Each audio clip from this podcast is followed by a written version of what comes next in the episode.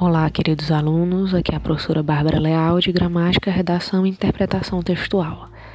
E hoje a nossa aula será sobre ortografia. Ortografia vem do grego orto, direito, grafia, escrever. Hoje eu vou mostrar para vocês algumas dificuldades ortográficas com algumas letras. Só lembrando, os problemas gráficos só se resolvem com leitura, tá, gente? Então vamos lá para o uso do S.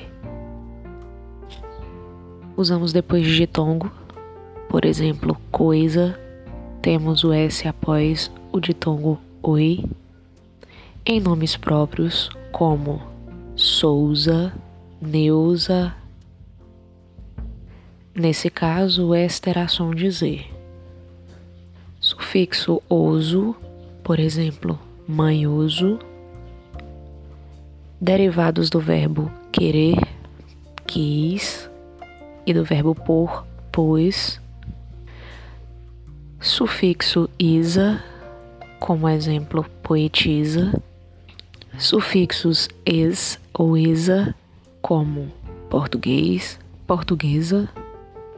Palavras derivadas de outras, como atraso, atrasada e nos derivados de verbos que tragam o encontro consonantal ND. Pretende fica pretensão. Vamos agora para o uso do Z.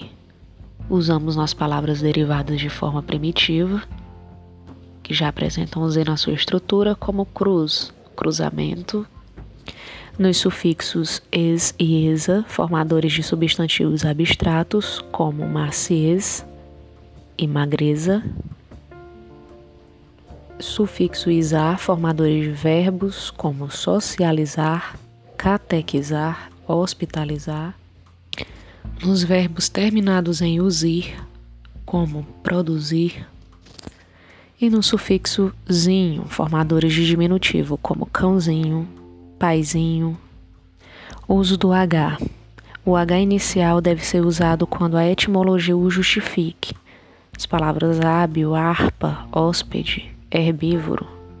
Usamos também no final de interjeições, como a, o.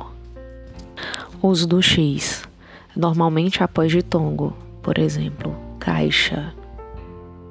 Normalmente após a sílaba em, enxaqueca, enxada, enxurrada. Depois da sílaba me, mexerica. E o verbo mexer usa-se CH em verbos como encher, encharcar, enchumaçar e seus derivados. Temos alguns exemplos,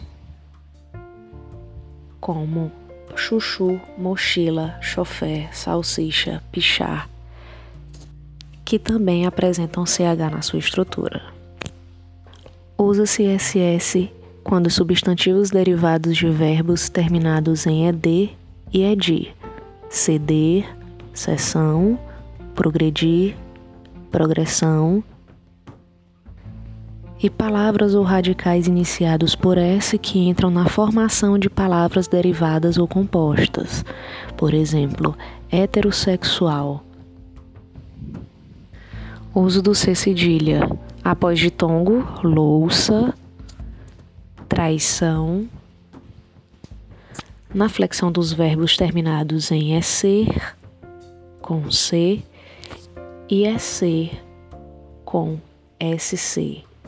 Então, no caso, nós temos as palavras acontecer, aconteça com C cedilha, florescer com SC, floresça com C cedilha. Uso do G nas palavras terminadas em ágil, égio, ígio, ógio, úgio, como o exemplo pedágio, colégio, litígio, relógio, refúgio. Palavras terminadas em agem, igem e ugem, como homenagem, vertigem, ferrugem.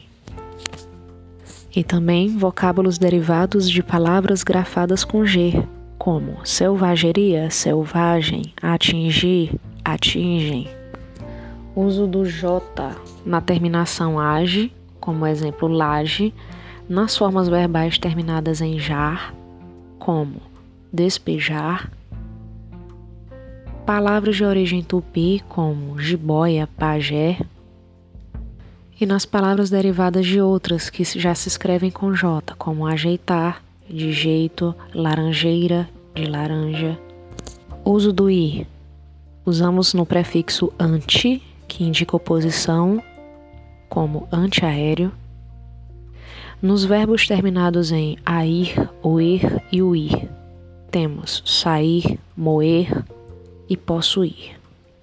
Uso do é nas formas verbais terminadas em oar e uar e seus derivados, como perdoar, continuar.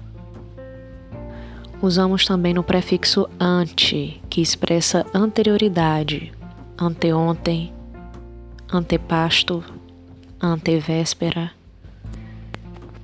E por hoje é isso, pessoal. Deixo aqui como sugestão de atividade que vocês montem uma tabela especificando cada regra aqui mencionada.